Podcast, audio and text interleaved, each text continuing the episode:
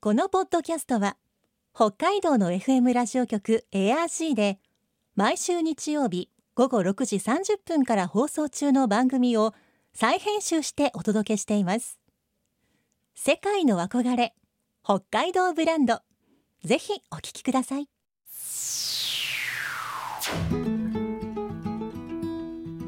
今世界から注目される北海道この番組では北海道が世界に誇る自然文化産業などをピックアップ。北海道の持つ魅力や可能性をゲストの方に伺います。お相手は鈴木舞です。今回のテーマは旭川市の旭山動物園。生き物たちの生態を生き生きと伝える行動展示を実現させ大人気の動物園となった旭山動物園。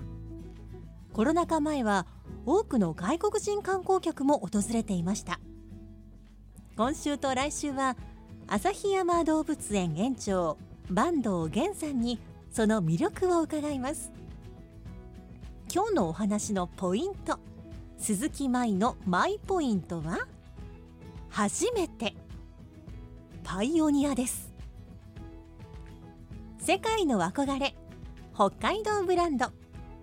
この番組はあなたの明日を新しく北海道創価学会の提供でお送りします。今週と来週は旭川市旭山動物園園長坂東源さんにリモートでお話を伺っていきます。坂東さんよろしくお願いします。はい、よろしくお願いします。今日はあのパソコンでお話をしているんですが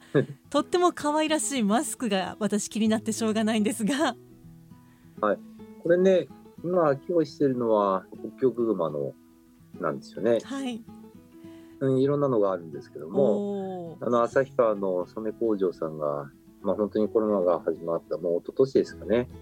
なんか結構マスクってすごくね、あの表情わからなくなったりとか、すごく特に子供たちなんかはすごく大人の表情も読めないし、声かけたりしてもこうなんか怖がったりとかっていうのはすごくあったと思うんですけども、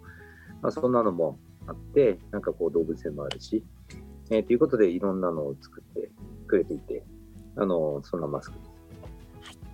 ということで今日は白熊北極熊のお顔の坂東さんにお話を伺っていきたいと思います。まずはですね、えー坂東園長が動物と関わろうと思ったきっかけって何だったんでしょうか？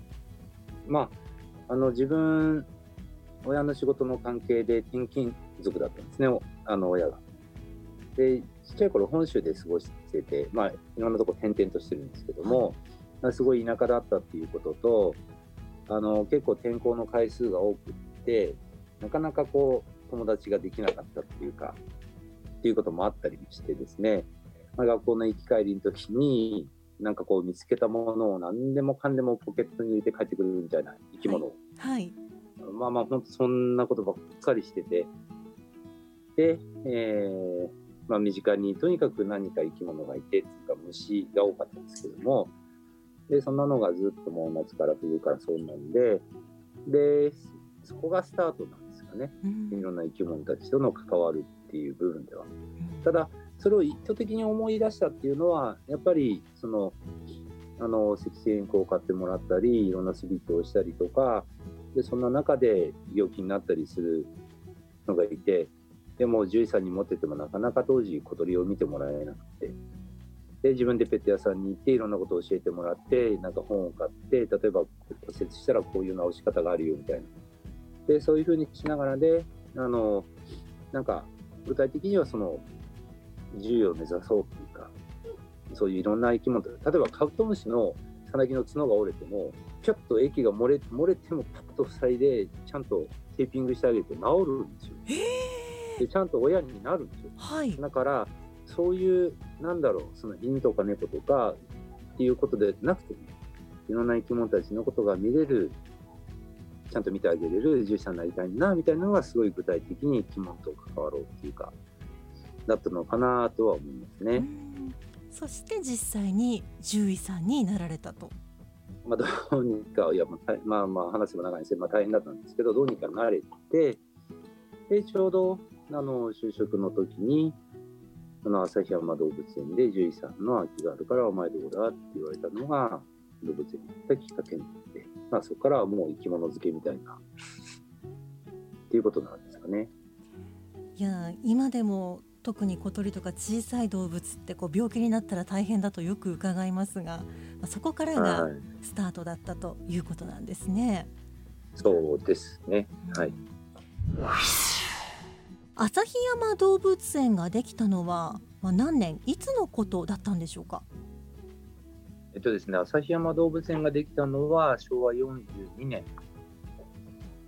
から今からちょうど50、もうすぐ55年前ぐらいなんですかね。やはりこう、はい旭川にも動物園があったらいいなというそんな声があったんでしょうかね？うん、当時は日本ってあのちょうど、まあ、昭和30年、40年代ってすごく地方に動物園がいっぱいできる時代なんですけれども、まあ、それこそ当時で言うとね、あのまあ、第二次世界大戦後の復興というか、経済発展というか、でその町のなんか豊かさの象徴みたいなことで、なんか結構争うように動物園ができたっていう歴史がありますね。うんで、まあ、旭川にもやっぱり30万都市になって、で、その日本最北の動物園をということでできたっていうふうな経過ですかね。はいえーそれが50年以上前のお話ですがあのうん、場所に旭川の旭山この辺りを選んだのはどうしてだったんでしょうか？みんな、その当時の町でいうと少し郊外なんだけども、そんなに不便でもない場所っていうのに動物園って結構みんなそう言われてみるとそうじゃないかなというところにあると思うんですけれども、で、えーちょっとこう山沿いでということで、えーここになったんだっていうふうに聞いてますけどね。確かにこうあまり便利なところだとこう賑やかで騒がしくて動物をこう飼育するには向いていませんものね。それと、更地じゃないとっていうか、ゼロから作るから、ある程度まとまった広さの土地があって、で例えばね、音だったり匂いだったりいろんなことも含めて、あまり周りに住宅もなくて、うん、やっぱり郊外のっていうことになったですね。では旭山動物園といえば大変人気がある動物園ですが今までで一番多かった入園者数どのくらいになるんでしょうか？これはですね、もう2007年、だいぶ前にちょっと遡りますけども、まあ、307万人っていうところまで1回は行きますね。もう日本でかなり上位のお客様が来る動物園ですよね。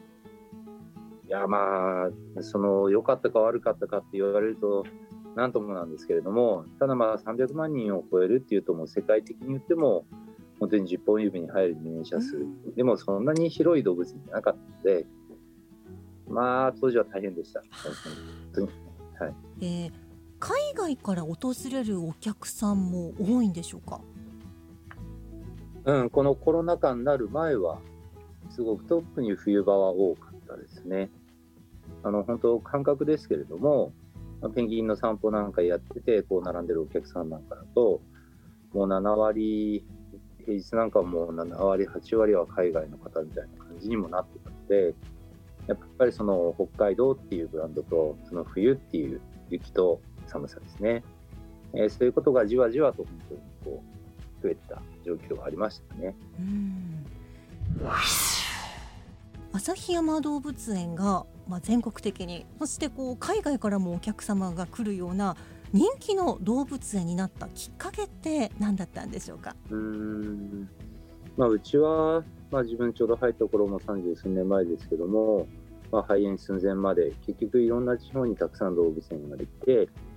で狭い檻でこう、ね、こういろんな種類がたくさん並んで見れるだけっていう。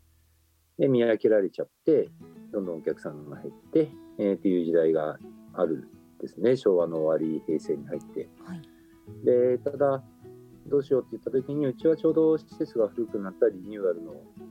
施その再整備しようっていう方向に舵が切られうん。て、まあ、それでそうですねもう二十数年前からその古くなった施設の建て替えをずっとやったんですね。でそのまあ猛獣館ができ、ペンギンでき、サリウマでき、ゴキウグマができ、で、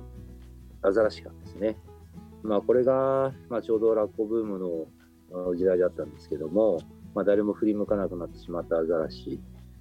でそれで、まあ、ちょっといろんな思いがあってあれだったんですけども、まあ、アザラシ館ができて、それが、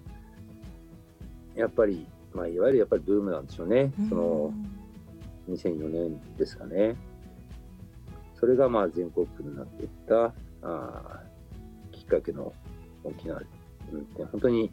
天気の施設がアザラシ館ですね。うんいや実際あのアザラシがこう私最初に見たのはやはりテレビのニュースで今旭山動物園でアザラシをこんな風に見られるよというのをこう初めてテレビで見た瞬間は、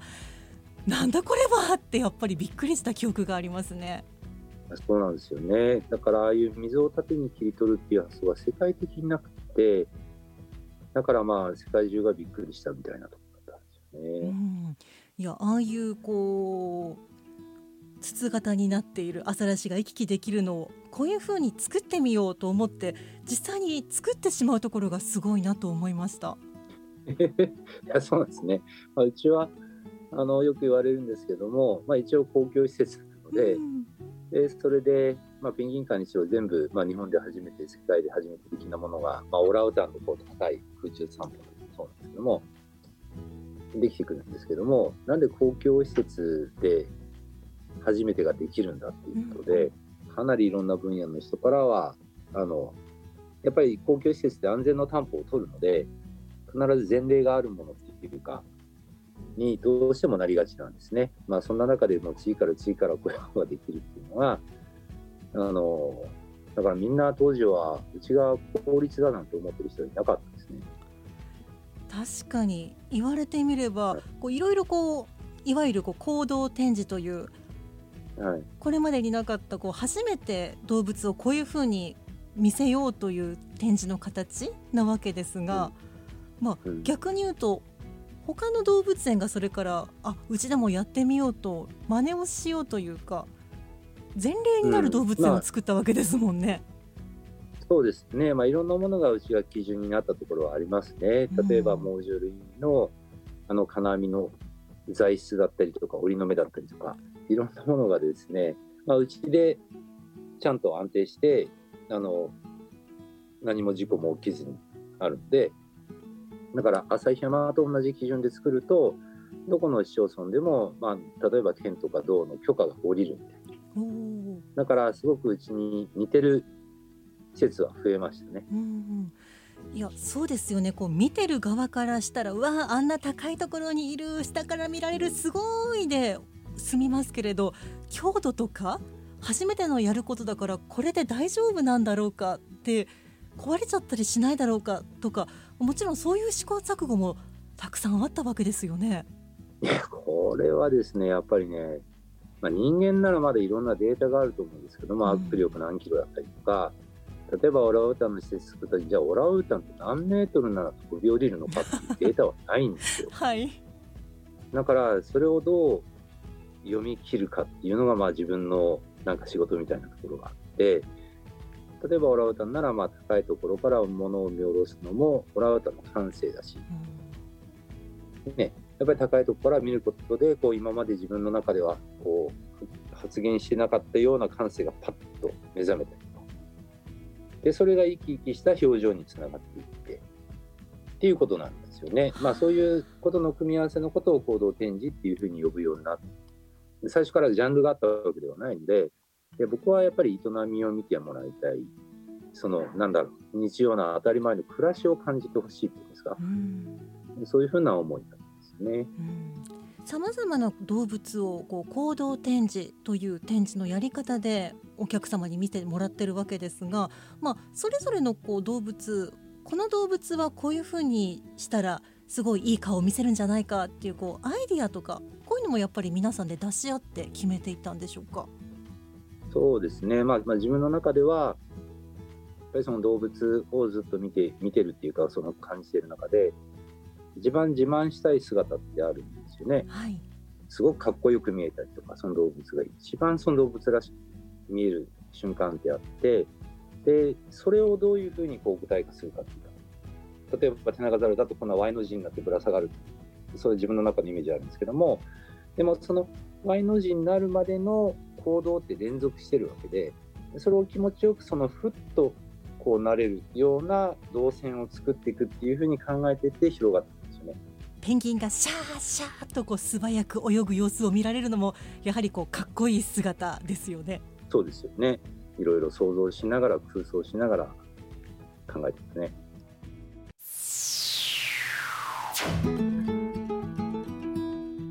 世界の憧れ北海道ブランド。今回のゲストは旭山動物園園長坂東源さん。今日のマイポイントは初めてでした。生き物たちの生態を今までになかった初めての方法で伝えることに成功した旭山動物園。訪れる側にしても初めては面白いですが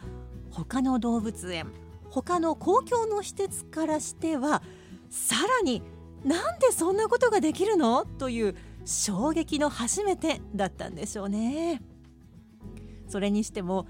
生き物の自慢したい姿を見せたいというところに生き物に対する愛と熱意を感じました。来週は坂東さんに動物園の役割や新たにオープンする施設について伺います。さてこの番組では皆さんからのメッセージをお待ちしています。番組の感想やあなたの思う北海道ブランドなどぜひお寄せください。クオカード3000元分を毎月抽選で1名の方にプレゼントしています。詳しくは番組のホームページをご覧ください。北海道ブランド。そこには世界を目指す人たちの知恵と情熱があります。来週もそんな北海道ブランドに元気をもらいましょう。ご案内は鈴木舞でした。世界の憧れ北海道ブランド。この番組はあなたの明日を新しく北海道創価学会の提供でお送りしました。